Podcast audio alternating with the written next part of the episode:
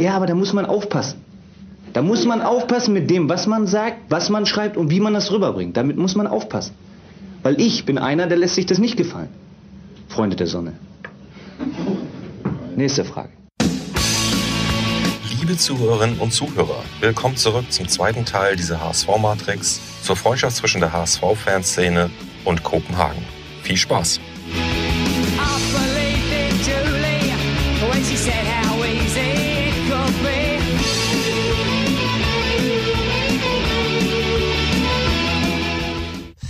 Ähm, ja, Simon, du hattest eben ähm, schon so ein paar Mal angerissen oder ihr im Allgemeinen, mit wie vielen Leuten ähm, ihr so die Spiele in Kopenhagen oder von Kopenhagen besucht habt. Das ist ja, ähm, betrifft ja aktuell auch ähm, durchaus Europapokalspiele, ähm, die vielleicht auch ähm, für, für die Hamburger Fanszene ein bisschen interessanter sind.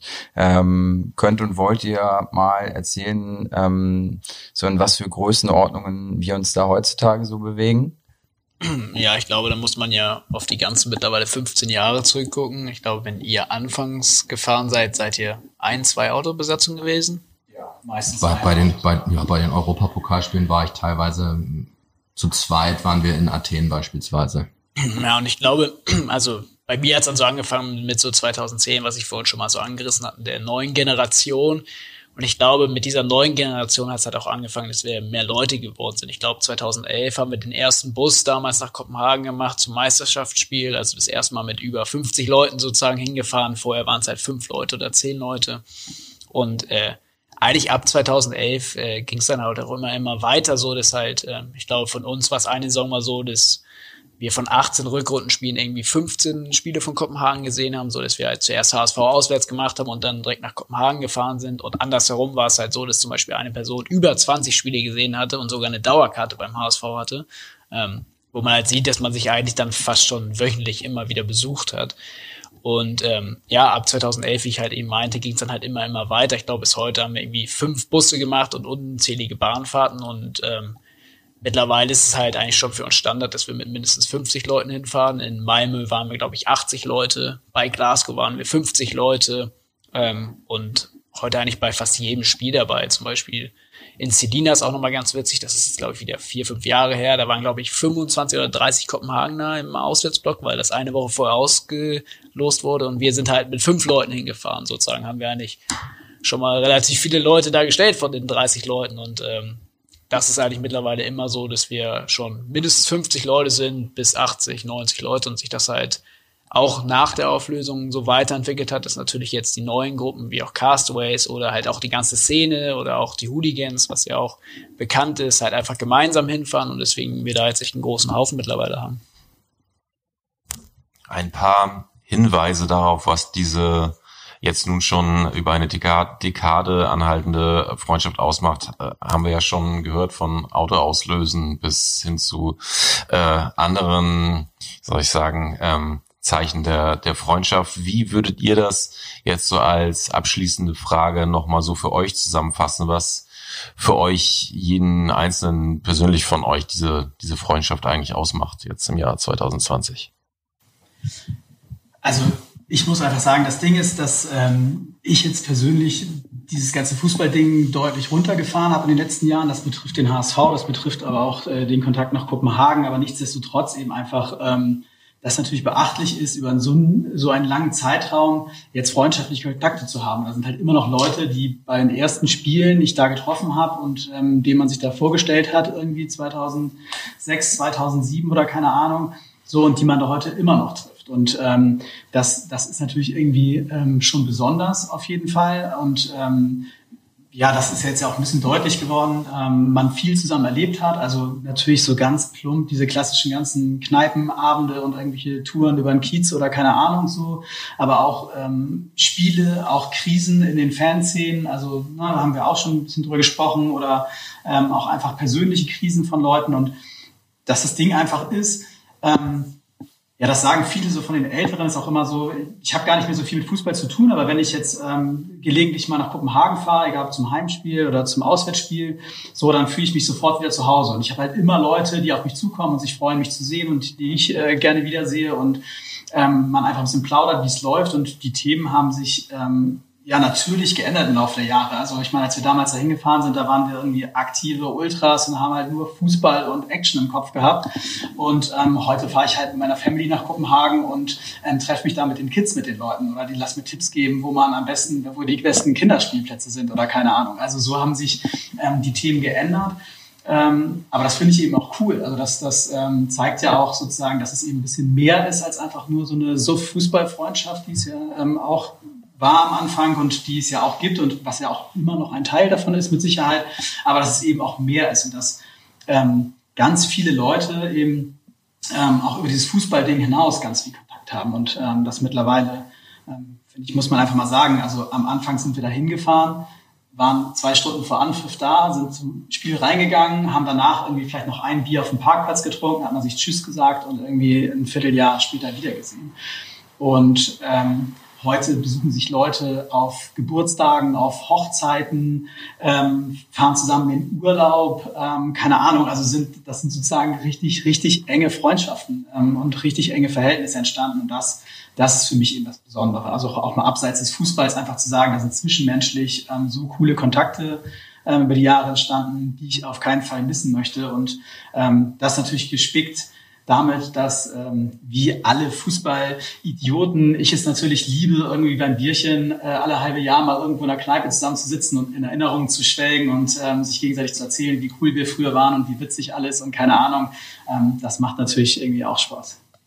Ja, absolut. Und dem ergänzend vielleicht auch noch eine kleine Anekdote. Gerade letzte Woche war eine, eine Dänin in äh, Hamburg, hat hier ihren Mini-Sommerurlaub gemacht. Ähm, mit ihrer Family und die dann auch bei uns zu Hause, wir sind auch Eltern geworden im letzten Jahr, dann auch nochmal vorbeigekommen ist, um auch unseren Kleinen nochmal das, das zweite Mal zu sehen. Also halt auch einfach abseits des Fußballs es irgendwie immer wieder Schnittmengen gibt, wo man sich dann irgendwie gegenseitig besucht, so wie Todd es eigentlich auch schon gesagt hat. Ne? Man macht dann mal ein Wochenende dann nochmal in Kopenhagen, weil man sagt, äh, ach, die Stadt kennt man sowieso in- und auswendig und es ist aber trotzdem immer wieder nett, weil die Städte Hamburg und Kopenhagen ja auch von der Stadtbeschaffenheit, sage ich mal, äh, sehr, sehr viel verbindet und sie, und sie ja eigentlich fast gleich sind, würde ich sagen. Ähm, fühlt man sich als Kopenhagener, glaube ich, in Hamburg sehr schnell wohl und als Hamburger auch in Kopenhagen auf der anderen Seite sehr schnell wohl. Und dann, dass man dann eben gerne auch ein Spiel mitnimmt in, in Dänemark immer wieder, aber eben auch mal einfach um ein paar Tage in eine andere Stadt zu fahren und ein bisschen rumzubutschern ähm, dann auch gerne mal Kopenhagen nimmt. Also so geht's mir zumindest und man sich dann irgendwie abseits des Fußballs äh, hier mal auf ein Bierchen mit äh, Freunden trifft oder äh, der von dem anderen ein bisschen durch die Stadt geführt wird und nochmal so ein paar Ecken gezeigt bekommt, die man als Tourist dann nicht unbedingt besuchen würde. Genau, also ich glaube, das sind ja so diese privaten Dinge, die halt ja auch alle stimmen. Also ich habe ja auch ein halbes Jahr in Kopenhagen zum Beispiel gelebt, weil ich da halt Bock drauf hatte. Aber man darf halt auch nicht vergessen, dass es trotzdem halt auch Fernsehen-technisch äh, einfach eine Freundschaft ist, wo man sich auch für Fußball besucht. Ne? Also es gab jetzt, glaube ich, äh, gegen Regensburg war das ein Bus junger Kopenhagener, also alle eigentlich unter 20, die nach Hamburg gekommen sind, weil die einfach mal Bock hatten, hier Bundesliga, also zweite Bundesliga im Endeffekt zu sehen und äh, halt in diesen großen Stadien. Ist für die natürlich auch was Besonderes. Und so ist es für uns auch was Besonderes, mit denen, glaube ich, durch Europa zu fahren. Also Europapokal sind immer Leute am Start.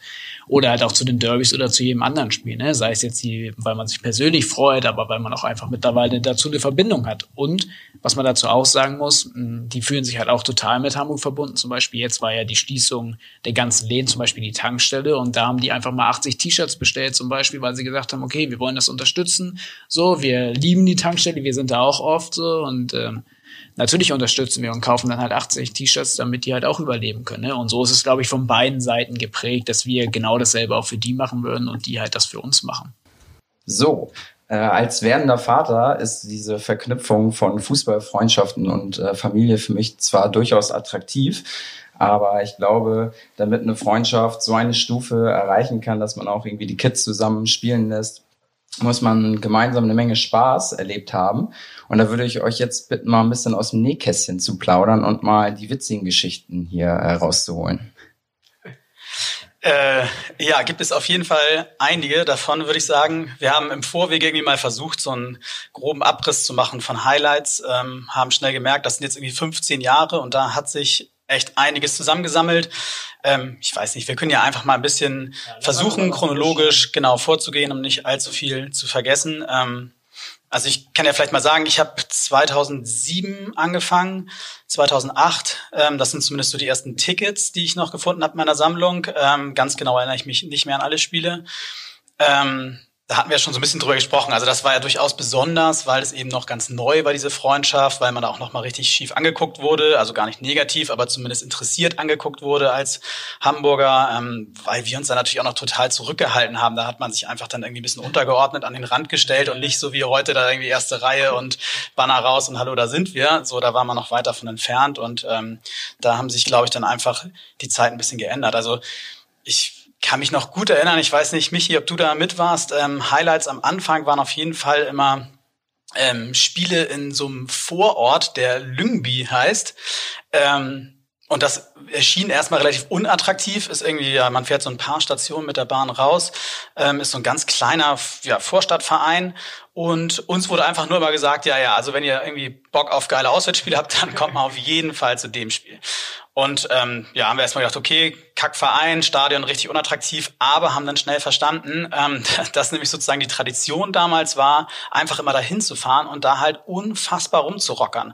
Also alle Leute, die da hingefahren sind, sind halt da hingefahren mit dem Vorsatz, halt sich komplett einen Tag daneben zu benehmen. Aber die haben doch nicht mal eine Fanszene, oder? Nee, überhaupt haben, nicht. Ich glaub, gar nicht. Keine Fanszene überhaupt. Überhaupt nicht. Es gab auch überhaupt gar keine Vorgeschichte zu diesem Verein oder sonst was, ähm, sondern das das wurde halt einfach so gemacht. Und ähm, da wurde tatsächlich dann die komplette Tribüne, auf der die standen, zum Beispiel gibt es irgendwie ganz viele Fotos davon, ich weiß nicht, ob ihr die kennt, ähm, wo sie einfach so komplett jede einzelne Sitzschale von der Tribüne abgerissen haben und in den Innenraum geworfen haben. Das ganze Spiel über einfach. Oder halt auch vor dem Stadion, im Stadion. Es gab immer nur Trouble mit allen, mit, mit den Bullen, mit Ordnern, mit allen Leuten, die da rumliefen. Man, also es war insofern interessant, als dass es, wie gesagt, überhaupt gar keinen Anlass dazu gab. Ähm, das waren auf jeden Fall immer krasse Geschichten. Da warst du, glaube ich, auch ein paar Mal mal mit, oder? Ja, genau. Und äh, man ja solche Traditionen pflegen muss. Ich glaube, einmal war 2007, als da äh, die halbe Tribüne abgerissen wurde und die Sitzschalen auf der, auf dem, äh, auf der Tatanbahn lagen. Ich erinnere mich noch an ein Spiel 2011, da ist Kopenhagen dort auch Meister geworden, meine ich. Auf jeden Fall wurde da eine Vorentscheidung getroffen. Und als ich dann einen der denen gefragt habe, was das eigentlich soll, warum denn jetzt auch bei einem Meisterschafts, äh, Spiel, also wo, wo eigentlich ein total freudiges Ereignis äh, bevorsteht, denn äh, jetzt hier ähm, ja quasi wieder die Hütte abgerissen wird, da kam eigentlich nur die relativ trockene Antwort, ja, äh, das ist hier, das macht man hier so. Also wir sind hier gerade in Lyngby und in Lyngby macht man das so. Bushido würde sagen, Stress ohne Grund. Das ja, trifft es, glaube ich, ganz gut. Und man muss auch noch vielleicht dazu sagen, um das irgendwie zu verstehen, also das hat sich auch ein bisschen geändert, aber ähm, was damals auch für uns total neu war, war halt so, ähm, war das Vorgehen der, der Polizei da vor Ort. Also ähm, ganz speziell, da kann ich mich noch an ein Spiel erinnern. Wie gesagt, da sind wir angekommen, dann gab es so einen Marsch da durch die Stadt und dann wurden einfach die ersten Streifenwagen, die da irgendwo standen oder vorbeigefahren sind, ohne weitere Anlässe oder sowas, mit Flaschen und Steinen eingedeckt. Ähm, was aber irgendwie nie dazu geführt hat, ähm, zu der Zeit, dass dann da irgendwie mal so ein Marsch irgendwie äh, beendet wurde. Zeit so, ne? Ja, genau. Einfach daneben standen und eigentlich gar nichts gemacht haben, ne? weil sie auch immer unbehelmt waren und so. Das gab es ja irgendwie immer ganz, ganz genau. Genau, häufig tatsächlich die, die Taktik war dann irgendwie Rückzug. Ja, also ich habe mehrere ja. Spiele erlebt, wo dann einfach Polizeieinheiten gesagt haben, ja okay, krass, ist uns irgendwie zu heftig und haben halt, sind die Autos gestiegen, sind weggefahren. Ja, so und das, ähm, ja, ja, das hat natürlich, also klar, das ist, ähm, ähm, stichelt so ein Mob natürlich nochmal zusätzlich an. Ne? Also da so ein Gefühl zu haben, da jetzt äh, völlige Anarchie in so einem Vorort äh, herstellen zu können, das äh, hat natürlich jetzt nicht dann auch von der, das, das, dieses Vorgehen der Polizei jetzt nicht unbedingt dazu beigetragen, dass das irgendwie ähm, sich beruhigt hat. Das waren auf jeden Fall spannende Zeiten. Wie es jetzt inzwischen in Lüngby ist, kann ich nicht mehr so wirklich beurteilen. Ja, die sind erst letztes Jahr wieder aufgestiegen. Und äh, aber, aber auf jeden Fall weiß ich, dass 2011 wurde versucht, den äh, platzstürmenden Meisterschaftsmob, der ja vorher, wie gesagt, das Stadion auseinandergebaut hat, äh, durch ein rot-weißes Flatterband äh, von weiteren Schandtaten abzuhalten. Ich denke, ihr könnt euch vorstellen, dass das relativ mäßigen Erfolg hatte, das Ganze. Das zeigt ja auch einfach den Unterschied zu Deutschland, ne? wenn du sagst 2011 mit so einem Flatterband und auf irgendeinem Sportplatz und hier sind irgendwie 50.000 Leute im Stadion mit 10.000 Ordnern. Das ist natürlich immer einfach ganz anders in Dänemark. Ne? Absolut, ja.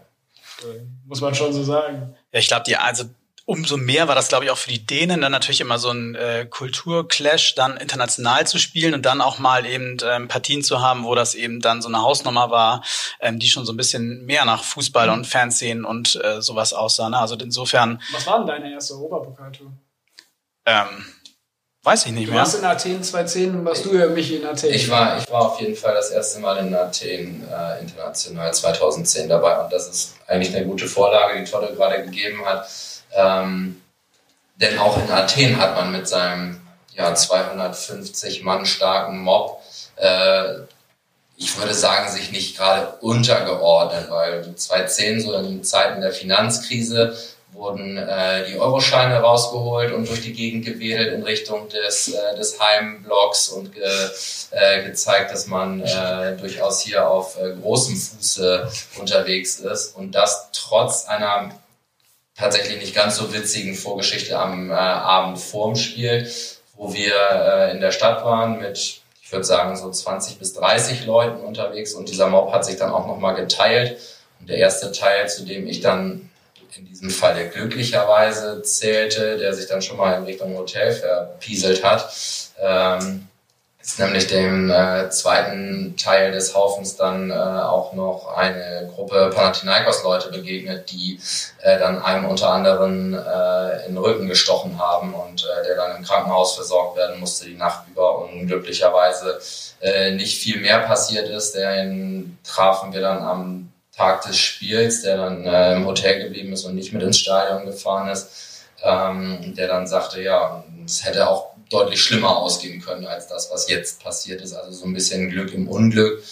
Und nachdem bin ich zumindest ein bisschen anders durch Athen gelaufen und habe immer, habe zweimal geguckt, wenn wieder 50 Motorroller an uns äh, vorbeigefahren sind. Schon an den, krass, auf jeden an Fall. den gecharterten Bussen, wo jeweils zwei Leute drauf saßen, die auch äh, jeweils entsprechende Gegenstände in den Händen gehalten haben.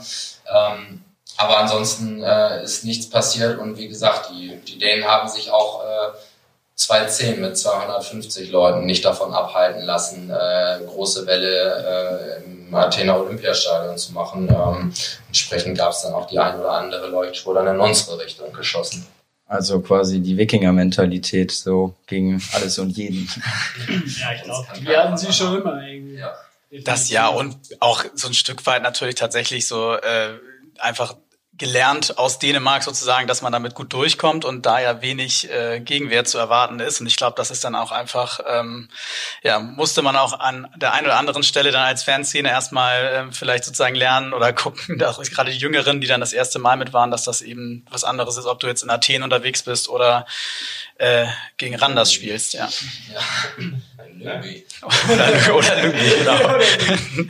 Definitiv.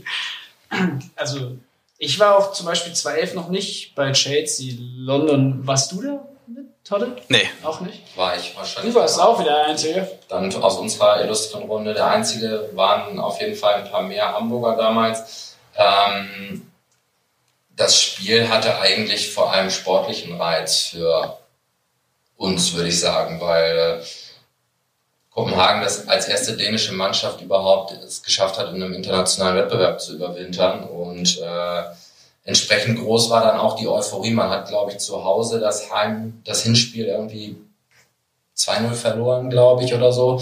Mit war eigentlich klar, dass man jetzt bei Chelsea wahrscheinlich jetzt nicht groß was reißen wird, aber mit einem 0-0 dann nach Hause gefahren zu sein und äh, gefühlt dort auch sehr guten Auftritt mit 1500 Leuten hingelegt zu haben, was für damalige Verhältnisse wirklich sehr, sehr viel war, weil ich weiß nicht, ob wir es schon angerissen hatten, aber ich meine ja, dass ähm, internationale Fahrten, gerade so als ich angefangen habe, Kopenhagen äh, kennenzulernen, waren, waren äh, internationale Fahrten eher verpönt dort, weil sowieso keiner hinfährt. Und äh, das hat sich dann bei solchen Spielen dann eben doch irgendwie ein bisschen gewandelt. Und man hat dann gemerkt, und ich glaube, das war dann auch so der Wegbereiter für, für weitere, größere internationale Spiele, ähm, dass es auch Spaß macht, international unterwegs zu sein mit vielen Leuten und nicht nur mit äh, 30 Verwirrten durch äh, Nicosia zu laufen. Obwohl das heute auch immer noch so ist, ne? wenn man guckt. Ich glaube, bei Barcelona waren sie damals 8000 und dann hast du andere Spiele, wo sie immer nur noch 30 Leute oder so sind. Also es ist immer schon so. der Gegner. Ne? Das ist, genau, ist bei denen auf jeden Fall immer schon der Gegner gewesen, definitiv. Aber da muss ja, also jetzt sind wir ja im Jahr 2011. 2011, Hannover auswärts müsste dann ja die erste größere Tour von unserer Abordnung gewesen sein, ne? Also zu einem Europapokalspiel wahrscheinlich. Ja, würde ich auch Wie sagen. viel war ihr bei London? London hätte ich Zehn? jetzt gesagt so 10 bis 15 und Hannover war dann ja aufgrund der Ja. Dichte dann auch Da war noch glaube ich mehr. 50, 60 oder so, obwohl das. Also ich war auf jeden Fall in Hannover, wart ihr beide Mhm. auch in Hannover? Ja. Ja. Also ich fand, das war natürlich für im Vorwege gab es natürlich Diskussionen. Wir haben das ja vorhin schon ein bisschen angerissen innerhalb der Fanszene und so. Hannover damalig ja noch mit Poptown und ja eigentlich auch noch kurz vorher irgendwie mit uns befreundet gewesen und Kopenhagen da gespielt und es war schon ein sehr besonderes Spiel irgendwie. Also fand ich definitiv. Ich weiß nicht, wie ihr das so wahrgenommen habt im Vorwege.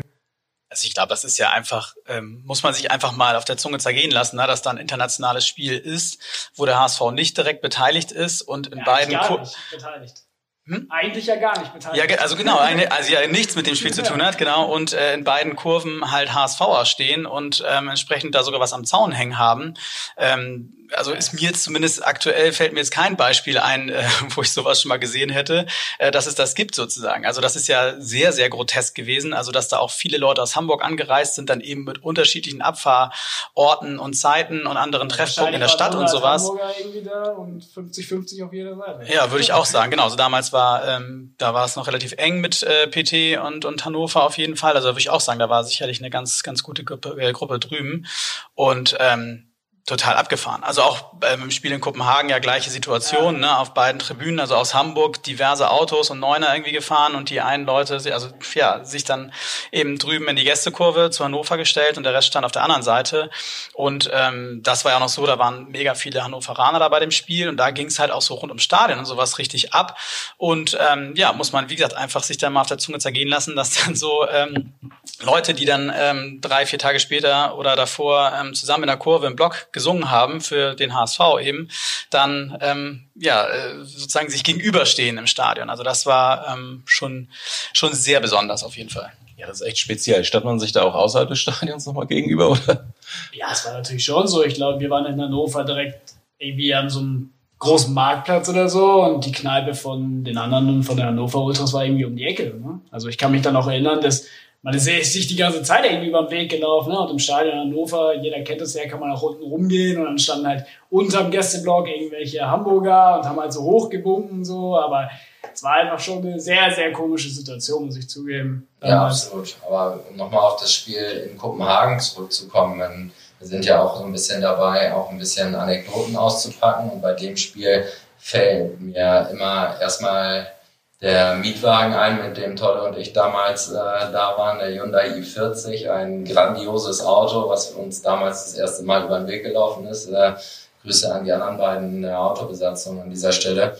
Und äh, ich glaube, der Abend, den wir da verbracht haben, war sehr, sehr witzig. Wir hatten uns ein Hotelzimmer genommen in Kopenhagen, zu zweit offiziell, haben mit der kompletten Autobesatzung da drin gepennt, äh, mussten nach dem Spiel dringend dorthin, um unsere Wodka-Vorräte zu leeren erstmal. Äh, und haben die Kopenhagener so ein bisschen hingehalten und gesagt, ja, ja, wir kommen gleich. Und dadurch, dass es ein Donnerstag war, waren wir, glaube ich, auch die Einzigen, die über Nacht geblieben sind. ähm, und dann kamen wir irgendwann besoffen am Stadion wieder an, wo die Dänen mit, mit 30, 40 Leuten auf uns gewartet haben und dann die Hälfte entnervt, augenrollend, äh, dann abgehauen ist, als wir ankamen und gesagt haben, na endlich, da sind sie ja, wir können jetzt endlich schlafen gehen, wir arbeiten ja morgen ab 6 Uhr wieder und wir äh, sind dann mit den überbliebenen äh, Dänen dann noch äh, durch die Innenstadt gezogen und haben uns dann in der einen oder anderen Kneipe es noch ganz gut gehen lassen. Also das war auf jeden Fall ein sehr, sehr interessanter Ausflug, sowohl was das Spiel angeht, aber auch was das danach angeht, was äh, dann auch sehr, sehr angenehm war, fand ich. Da war nicht so wie heute. Da würde ich sagen, verschwimmen die Grenzen langsam, aber damals war die Welt noch in Ordnung. Und es gab wirklich auch meiner Meinung nach immer diese klassischen äh, Rollen sozusagen. Da waren halt so die stylischen, coolen Dänen mit ihren Stone Island Klamotten und immer so adrett und immer so ein bisschen auf in Anführungsstrichen Etikette bedacht und äh, jeweils halt rotzevolle Hamburger, die sich wirklich wie die letzten Menschen da teilweise aufgeführt haben. Und also irgendwie schon ähm, das äh, nettes Miteinander immer war und das von beiden Seiten auch belächelt wurde. Aber das ähm, war auf jeden Fall viele, viele Jahre waren, waren die Rollen da äh, relativ eindeutig, würde ich sagen. Das hat sich ja erst über die Jahre entwickelt irgendwie, ne? Weil man ja auch so viel miteinander natürlich gemacht hat. dann passt man sich ja auch so ein bisschen an. Und ich glaube, die Kopenhagen haben sich eher an uns angepasst, als wir das an die angepasst haben, sozusagen, von den Auftritten auf jeden Fall. Also, das ist definitiv, muss man so sagen. Genau, jetzt sind wir ja, Jahr 2011 war das ja. Ich glaube, dann 2012, da war ja so, in Stuttgart hat er wieder gespielt, da waren aber wenige von uns da. Also ich war gar nicht da. Ich glaube, von euch war auch nee. keiner da. Der HSV hat irgendwie kurz danach in Augsburg gespielt. Kopenhagen hat irgendwie derbe oft hintereinander irgendwie so deutsche Vereine bekommen. Hannover, Stuttgart, das Jahr drauf war dann ja Leverkusen auch wieder. Also in der Oberpokal haben sie echt immer viele deutsche Vereine bekommen. Leverkusen war wiederum dann ja ein ganz interessantes Spiel, ne? wo Ja. wir, glaube ich, auch mit äh, Wir haben eigenen Bus gemacht. Leuten hingefahren sind. Ich weiß, dass wir, weil wir noch arbeiten waren, dann irgendwie mit einem Neunsitzer oder Siebensitzer oder sowas hinterhergefahren sind. Und äh, ich glaube, ihr hattet auch euren Spaß in äh, der Altstadt in äh, Düsseldorf, ne? Also ich war auf jeden Fall mittags schon rotzevoll, kann ich sagen. Also es ist so, wenn man jetzt irgendwie, ich sag mal, werktags, vormittags über den Kiez geht, da ist es ja gefühlt wie ausgestorben. Ne? Und Altstadt äh, in Düsseldorf ist da irgendwie so ein bisschen anders gepolt. Da machte dann irgendwie um 10.30 Uhr äh, so eine Cocktailbar auf und äh, Happy Hour ging eine halbe Stunde später direkt los. Und ja, das Spiel war natürlich erst abends, da hatte man noch genügend Zeit, äh, die Batterien mal so richtig voll zu laden.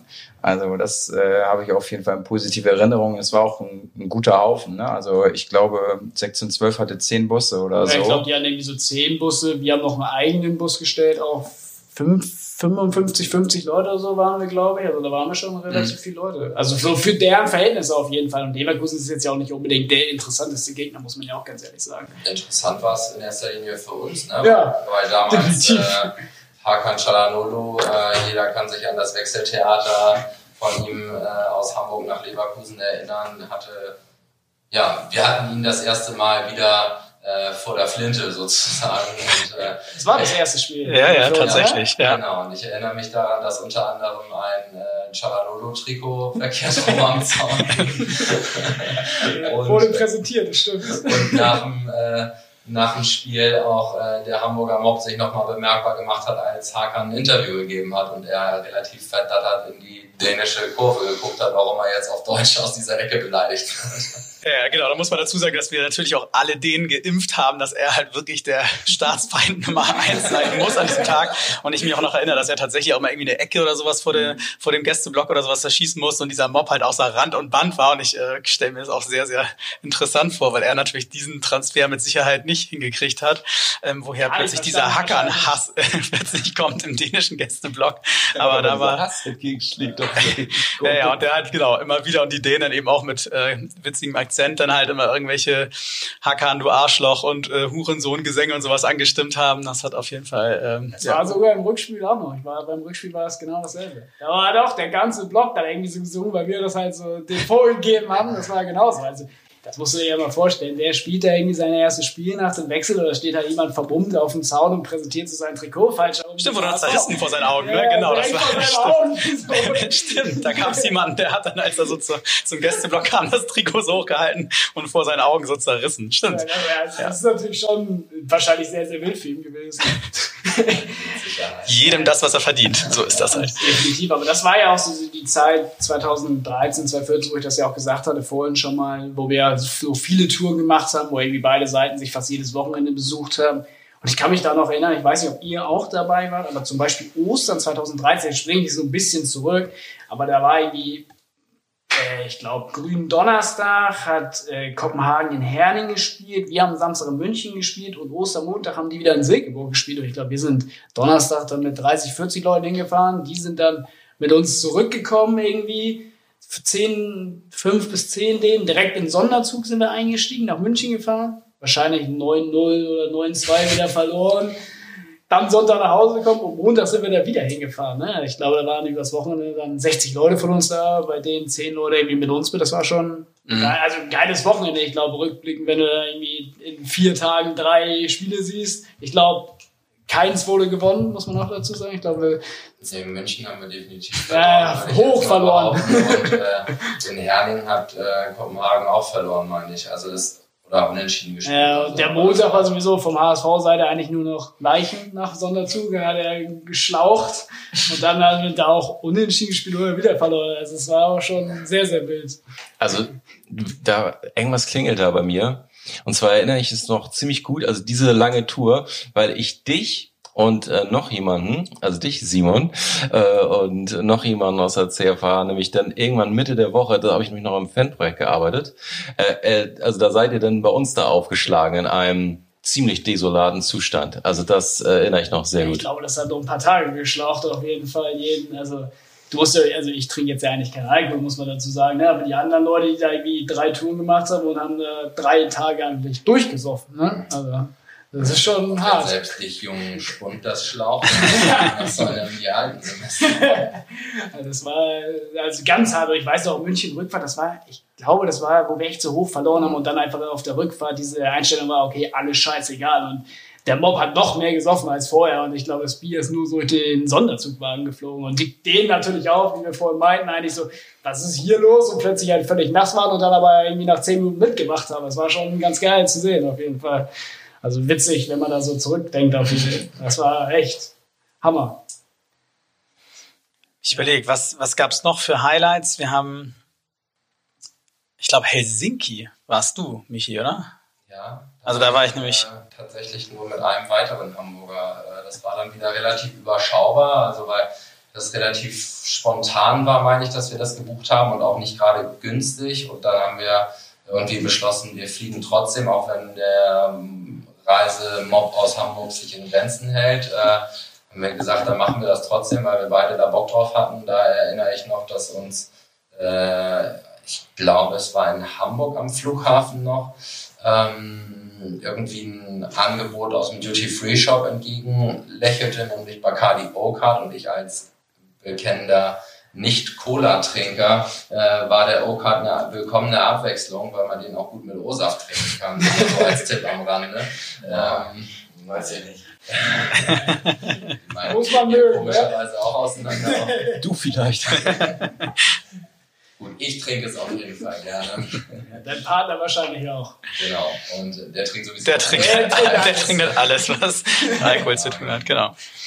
Und äh, wir mussten leider einen herben Verlust hinnehmen, denn äh, in Kopenhagen, als wir umgestiegen sind, nee, in Stockholm sind wir umgestiegen am Flughafen, äh, ist uns eine von den zwei 1-Liter-Flaschen äh, dann mal postwendend runtergefallen und dann äh, schwupps war dieses äh, Happy Hour-Angebot vom Hamburger Flughafen nur noch halb so gut. ähm, ansonsten war Helsinki im November tatsächlich, das erinnere ich noch, ziemlich trostlos, weil gefühlt war es den ganzen Tag dunkel. Also es ist gegen neun, halb zehn hell geworden und um 15, 15.30 ist die Sonne wieder untergegangen. Und das hat nicht so wirklich Spaß gemacht. Ich hätte gerne noch ein bisschen mehr von der Stadt gesehen, hatte dann aber irgendwie keinen Bock und habe mich dann aufs Wesentliche beschränkt, nämlich in irgendwelchen überteuerten skandinavischen Kneipen zu hocken und äh, Bier zu trinken. Ähm, von daher war Helsinki auch sportlich katastrophal. Kopenhagen hat völlig verdient dort verloren und äh, ich weiß gar nicht, ob sie sich damit eine, damals eine Chance aufs Weiterkommen vermasselt haben. Jedenfalls war es äh, eigentlich völlig ausgeschlossen, dass man dieses Spiel verliert. Ähm, war merkwürdig. War das, war das auch 2014, dieser äh, berühmt-berüchtigte Bus nach, war das Brügge? Das war auch, das war in 2014, ne? Das, das war die, die Geschichte mit dem Bus, oder? Ja, also erstmal weiß ich noch Helsinki, aber da haben sie im Stadion auch gezündet und so. Ne? Ja, also der Auftritt ja. war eigentlich ganz. Der Auftritt äh, selber war gut. Der Auftritt war schon gut. Also ich kann mich nur an das Video erinnern, das war ganz gut. Ja, Brügge, das war, also das war ja Leverkusen, dann war Brügge und Helsinki irgendwie so in einem Wisch. Und äh, Brügge sind wir, glaube ich, auch. Da sind wir bei den Dänen mit eingestiegen, mit wieder 30 Leuten oder so. Und ich weiß nicht, ich glaube, wir waren um 10 Uhr morgens in der Stadt und da war natürlich gar nichts los. Also man saß auch wieder irgendwie 10 Stunden in der Kneipe. Und dann diese typische, was du auch mit Lukas damals, ne? Das war wieder so, ja, wir gehen jetzt so fünf Minuten zum Stadion und ich weiß, wir sind wirklich so anderthalb Stunden gelaufen. So. Und das ist ja in den letzten Die berühmten 10 Minuten ist halt so Running Gag, ne? ja, diese dauern nur 10 Minuten Running Gag ist da irgendwie immer so. Wir sind, glaube ich, anderthalb Stunden gelaufen und das war total anstrengend wieder und passiert ja heutzutage immer noch. Also ich glaube, es ist ja allgemein diese die mussten wahrscheinlich laufen, aber diese Verplantheit der Dänen, was wir ja auch schon so ein bisschen mal vorhin angesprochen haben, hat sich ja über die Jahre wirklich gezogen. Also da wurden wir jetzt, ich glaube, irgendwo, wir mussten irgendwo hinkommen, wo wir abgeholt werden sollten, weil wir nicht an der Autobahn abgeholt werden konnten oder so. Und dann gab es die Jahre ja vorher auch, dass sie einfach an der Autobahnbrücke vorbeigefahren sind, wo man stand und wir mussten hinterherfahren und so. Das, das ist irgendwie über die Jahre immer so passiert. Und da war es, naja, ich weiß gar nicht, ob es da auch passiert ist, aber Ihr wart beide nicht mit, ne? Nein. Ja, aber ich glaube, ich, ich glaube, das war nämlich die Tour. Also ich kann mich auch nicht genau erinnern, aber ja, also, sicher bin ich mir auch. Ich weiß nur, dass zum Beispiel einmal sie meinten, wir müssen nach Lübeck kommen und sie standen dann in Lübeck an der Autobahnabfahrt und dann sind wir da eingestiegen und dann sind sie halt weitergefahren. Und warum denn in Lübeck? Ja, wir fahren nicht über Hamburg. Und dann, ja, eine halbe Stunde später warst du natürlich in Hamburg, weil geht ja nur dahin weiter so. Und dann halt zu uns meinten so, hey, macht mal die Gardinen zu. So, ey, guckt mal nicht raus, das ist nicht Hamburg. So, ja, genau, ey, fickt euch, ne? In dem Moment einfach nur gedacht hast. Und das, also diese Verplantheit gab es auch. Also Jetzt, ich muss mal weiterspringen, 2017 war das dann, also wir sind nach Katowice geflogen, weil es gab irgendwie Flüge hin und zurück für 9,99 Euro mit Ryanair damals noch. Waren in Katowice, die meinen, die können uns abholen, die haben irgendwie in Olomouc gespielt, was in Tschechien ist. Ja, und dann stehen wir natürlich in Katowice, das sind auch so 300, 400 Kilometer, ne, und dann sagen sie so morgens, ja, wir fahren hier gar nicht über Katowice, ne, ja, wie, hä? Was sollen wir jetzt machen? Waren so neun Leute, ne? Also, ja, wie kommen wir denn jetzt weiter? Ja, keine Ahnung, Bahn oder so fuhr natürlich nicht. Und dann mussten wir kurzfristig haben wir einen Neuner gebucht irgendwie. Das war zum Glück recht günstig. Und sind dann halt dreieinhalb, vier Stunden irgendwie nach Oldenburg gefahren und wieder zurück nach Katowice. Und es war halt so, ja, wir holen euch auf jeden Fall. Weil ich habe so fünfmal gefragt, ey, könnt ihr uns wirklich abholen? Klappt das? Ja, ja, klappt auf jeden Fall, ne? Und ja, im Endeffekt nicht geklappt. So also das zieht sich irgendwie die letzten 15 Jahre schon durch, muss ich sagen. Das fehlt ihnen tatsächlich so ein bisschen. Ne? Also ich weiß nicht, ob das jetzt, äh, ob, ob das natürlich ein sehr äh, Klischee-Denken sozusagen, aber so diese diese Organisiertheit, die es jetzt zumindest bei uns in Hamburg immer, finde ich, ganz gut gegeben hat. Also muss man vielleicht auch mal relativieren. Es hat zumindest immer so zwei, drei helle Köpfe gegeben, die äh, sozusagen in der Lage waren, Sachen im Vorwege vernünftig zu organisieren und zu planen. Abzuklären. Auch, und ne? abzuklären, genau. Und äh, das äh, muss man sagen, ist bei den denen tatsächlich, also ich glaube, außer Pyro reinschmuggeln, was eigentlich immer relativ gut und zuverlässig klappt, ähm, fallen mir auch tausend Geschichten ein, wo man sich wirklich nur an den Kopf fasst. Also genau das, was du auch sagst, auch auf jeden Fall so eine immer wiederkehrende Geschichte sind irgendwelche abstrusen Märsche in irgendwelchen Städten, wo dann gesagt wird, ja, ja, haben wir uns mal angeguckt auf der Karte, ist kein Ding, haben eine richtig gute Route, ähm, locker flockiges Ding, geilen Marsch durch die Stadt und man dann irgendwo anderthalb, zwei Stunden völlig trostlos ja, lang marschiert. Ja, auf der anderen Seite gibt es ja auch Beispiele, wo sozusagen die Hamburger Vertretung nicht immer sich damit Ruhm bekleckert hat. Also ich kann auch mal erinnern, dass äh, zwei Hamburger irgendwie beim Choreo-Aufbau helfen wollten und dann wie selbstverständlich eigentlich quer über den Platz marschiert sind, so gefühlt äh, direkt vor Anpfiff oder so. Das hat, glaube ich, auch so ein paar Wellen geschlagen, die halt aber so granatenvoll waren, dass sie halt irgendwie gesagt haben, ja, war da halt der direkteste Weg so ungefähr, war glaube ich die äh, Ausrede.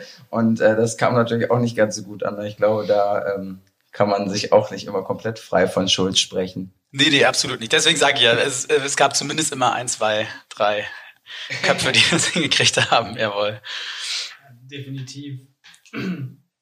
Ja, was gab's noch? Ich glaube, äh, ein Highlight, ähm, definitiv Pokalfinale 2017. Das war, ja, aber ich würde schon sagen, eines der krassesten und größten Spiele, oder? Also, jetzt schon mal so halb angerissen, aber also wir waren alle da, oder? Ja. ja. Also das ist rückblickend immer noch wahrscheinlich das beste Spiel gewesen, ne?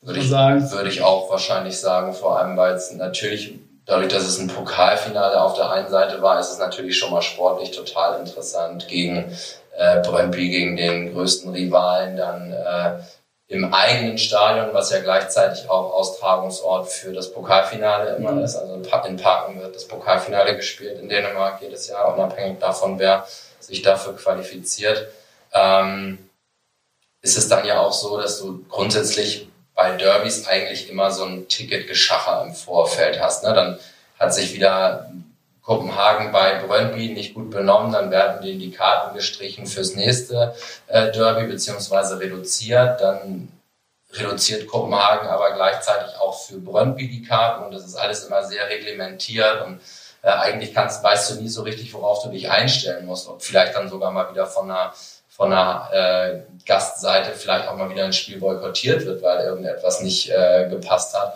Bei diesem Derby hat tatsächlich, oder bei dem Pokalfinal-Derby hat tatsächlich alles gepasst, würde ich sagen. Denn äh, das Parken mehr oder weniger 50-50 geteilt. Ja, das wurde 50-50 geteilt. Genau, ein paar neutrale Plätze gab es noch, Ja. aber ansonsten waren eigentlich zwei Tribünen jeweils voll mit einer Seite. Und so dicht bei einem Spiel war man sich, glaube ich, noch nie. Ne? Nee, das ist schon definitiv krass. Also man kann das so ein bisschen vergleichen wie bei uns die Nordtribüne oder halt Kopenhagen. Und dann war eigentlich der ganze Westen, war im Endeffekt Brøndby. Also es hat Ja. direkt angeschlossen. Ne? Und ich glaube, den Süden hatten sie auch noch. Mhm. Also sie hatten noch die andere Hintertorseite. Genau. Und Kopenhagen hatte so ein bisschen was vom Osten. Ne? Und das ist äh, schon krass. Und die ganze Tribüne war halt oben. Unten irgendwie stand da die Ultras von Brøndby auf der anderen Seite. Und bei uns auf der Seite genau dasselbe. Ne? Also ich glaube, wir waren damals mit 70, 80 Leuten da. Und auf der anderen Seite muss man sagen, Brøndby hat ja eine Freundschaft zu Dortmund. Ich glaube, es waren noch 40, 50 Dortmunder wahrscheinlich da. Das war auch eine sehr, sehr äh,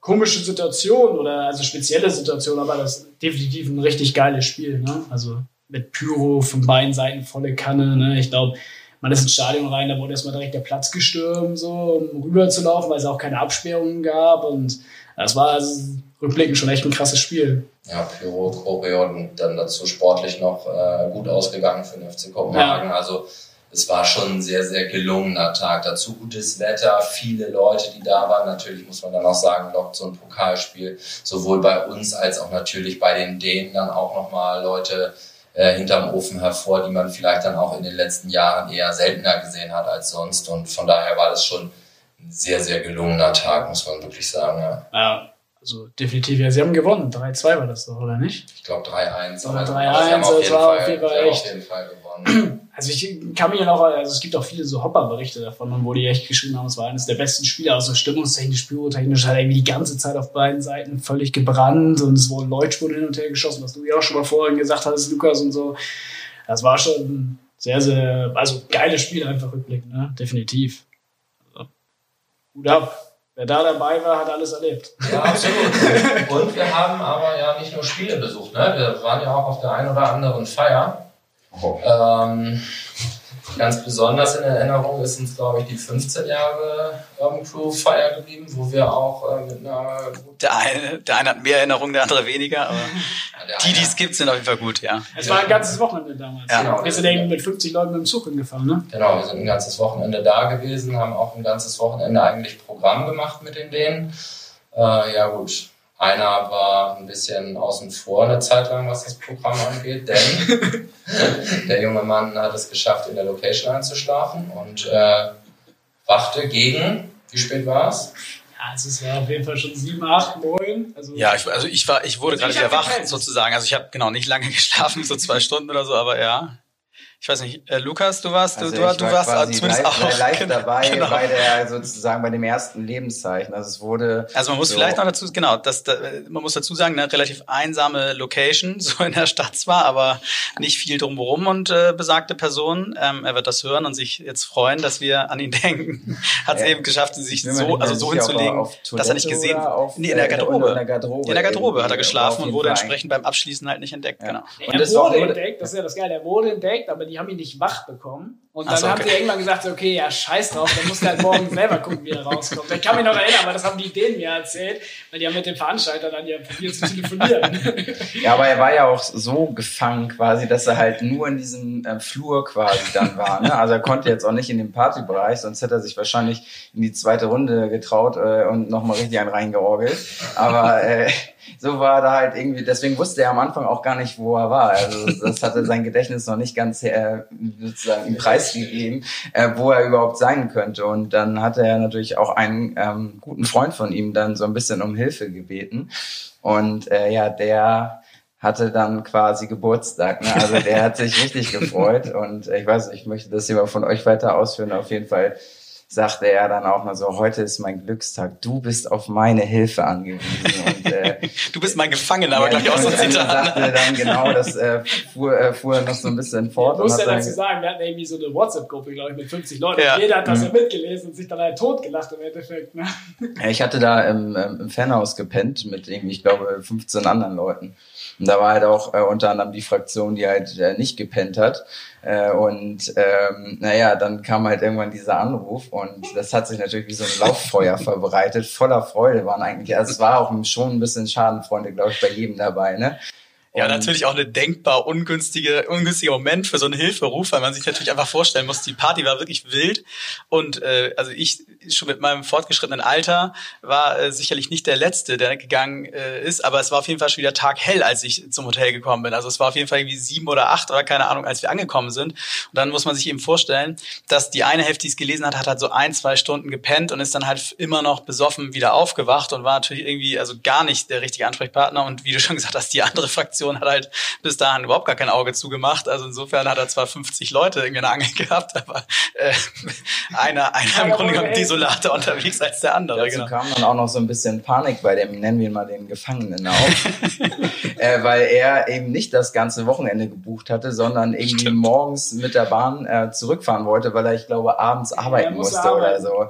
Und irgendwann kippte bei ihm so ein bisschen die Stimmung und es machte sich so ein bisschen ähm, ja, Verzweiflung breit, könnte man sagen, was halt äh, auf der anderen Seite der Leitung äh, für weitere Belustigungen gesorgt hat. Also es war so rückblickend betrachtet schon ähm, höchst amüsant. Also da bin ich wirklich dann nach dem Wochenende nach Hause und ich hatte richtig miesen Bauchmuskelkater, weil ich einfach so oft gelacht habe in diesem Kontext. Das war schon grandios. Man kann natürlich wieder festhalten, auf gute Freunde ist in solchen Situationen. absolut, absolut. Um das aufzulösen, er ist da, glaube ich, selber aus der Er ist ausgebrochen, der Gefangene. Er hat, er hat die, äh, den Notausgang aufgetreten. Ja, genau. Und äh, dann ging auch die Alarmanlage los und äh, der äh, verwirrte Däne guckte irgendwie dann da, das ist so relativ zentral, ne, die, die Location irgendwie. Ja, und ist halt also viel so Platz Brücke, rum, aber ja. Äh, dann ging natürlich da die Alarmanlage los und er ist halt einfach losgesprintet in irgendeine Richtung, glaube ich. Ja, und dann hat ihn irgendein Däne hat ihn, ja. ist irgendwie im Auto mit einem Freund unterwegs aber gewesen. Zufällig so. auch, ja, ne? zufällig ja. aufgegangen und den zum Hauptbahnhof gebracht.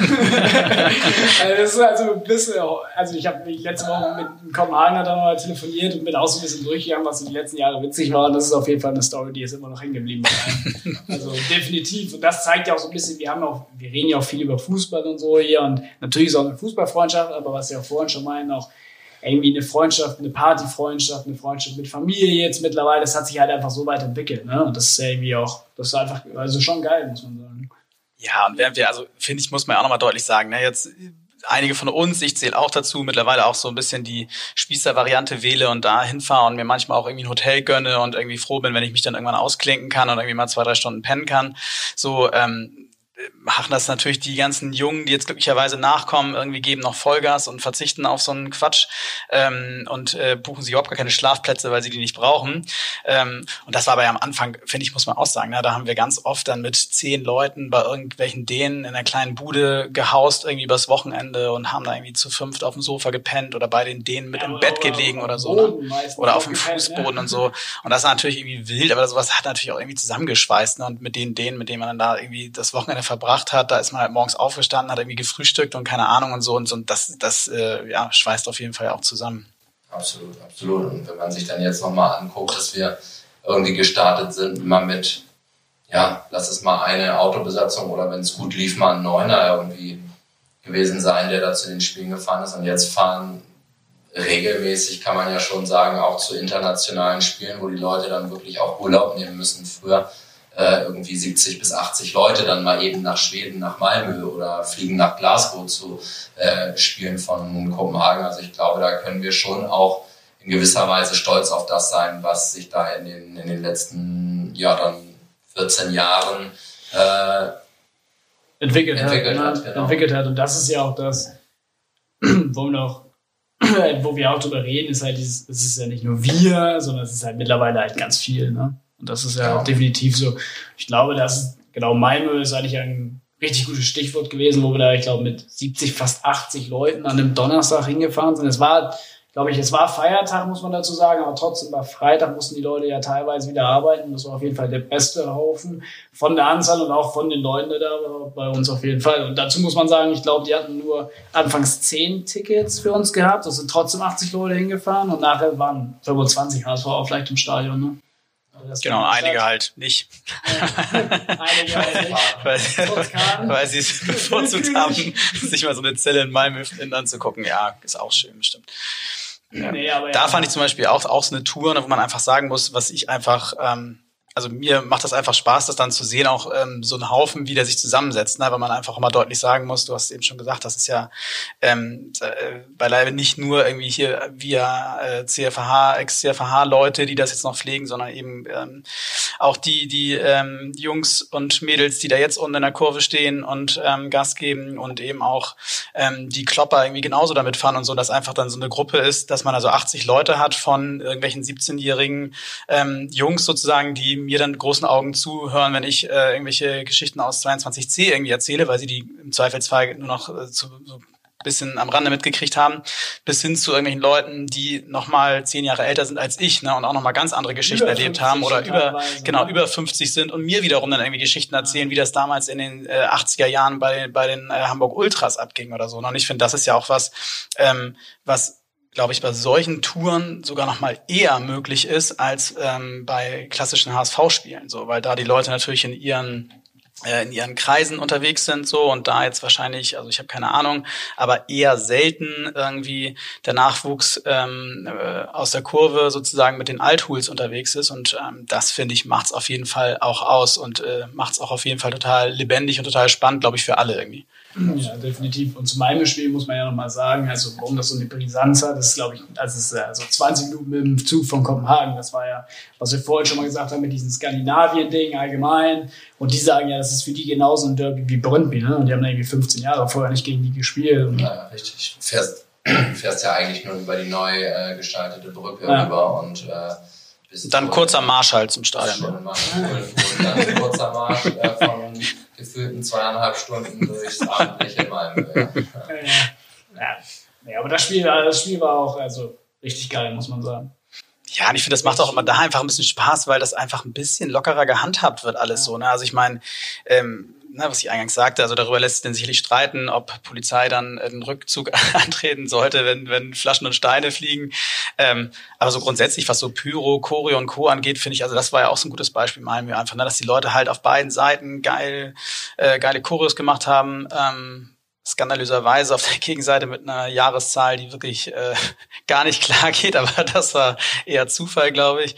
Ähm, aber dass da einfach ja die Leute entspannt äh, zünden konnten, ähm, geilen Support gemacht haben und dass ja irgendwie dann auch allen gefällt und dass auch irgendwie äh, unaufgeregter gehandhabt wird als bei uns. Also ich finde, das ist ja bei allen Spielen so letztens irgendeinen Podcast mit einem Prof mal wieder gehört, äh, äh, wo er so ein bisschen über dänischen Fußball sinniert hat und ähm, eben auch sagt, ne, dass das halt einfach ähm, auch so einen Charme hat, also zu sagen einfach, man sieht ja, das kann halt funktionieren. Ne? Also dadurch, dass da nicht irgendwie Leute völlig frei drehen und irgendwelche äh, Leute in den Block rennen oder so, sondern man einfach sagt, okay, das sind Leute, die schon wissen, was sie da machen und äh, das vernünftig hinkriegen, ist das einfach irgendwie cool, die Leute haben Spaß und ähm, das normale Publikum feiert das total ab. Also finde ich, muss man auch mal sagen, ne? wir haben vorhin mal ganz kurz auf dem Weg hierher hierher drüber gesprochen, irgendwie, dass das ähm, durchaus üblich ist, dass dann die Normalos in Anführungsstrichen oder irgendwie VIPs oder sowas dann nach dem Spiel ähm, dem, den, der Szene sozusagen gratulieren und applaudieren für deren, deren Support und deren Einsatz. Und ich finde, das zeigt ja, dass es so eben auch geht.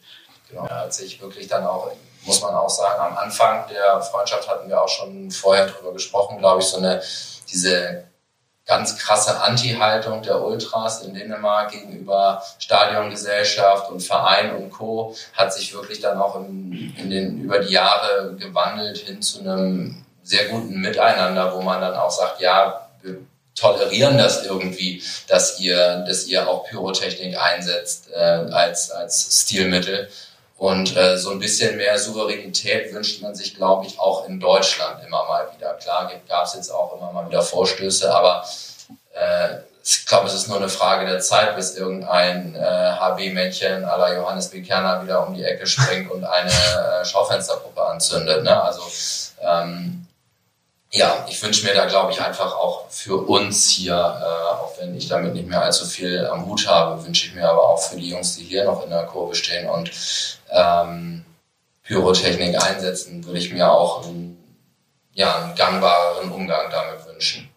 Man muss ja fast in Kopenhagen sagen, dass die Leute traurig sind, wenn es keine Pyrotechnik gibt. Mittlerweile. Es ist ja einfach so, bei großen Spielen wird es da ja schon fast erwartet von den Zuschauern. Absolut, ja. Also das, äh, das hat sich halt so da irgendwie entwickelt. Ne? Genau. Ja, also wir sind jetzt äh, 2019 bei Malmö, jetzt ist ja nicht 2020, war ja nicht mehr viel Fußball, aber trotzdem war irgendwie derbe viel los, weil ähm, das ist jetzt eigentlich so die letzten Spiele, die wir, die wir besucht haben gegenseitig. Und das war irgendwie, ich glaube, wir haben zuerst unser Derby hier gehabt, wo irgendwie viele Dänen da waren, dann hatten die direkt im Anschluss deren Derby sind wieder Leute hingefahren, dann war Regensburg Heimspiel, da sind die ganzen jungen Kopenhagener hergekommen mit 70 Leuten oder so. Dann haben die in Glasgow gespielt, da waren wir, glaube ich, wieder mit 50, 60 HSVern da. Also da haben sich irgendwie so über 200 Leute in, irgendwie in zwei Wochen besucht. Also das war also zum Abschluss halt äh, in 2020, wo es noch Fußball gab, auch echt einfach cool zu sehen, ne? dass es so die ganze Zeit weitergeht und dieses gegenseitige Hin und Her, muss ich sagen. Noch ein paar Grüße? Ja, ich würde noch Milbo Grüße in den Knast senden. Siehste, geht auch.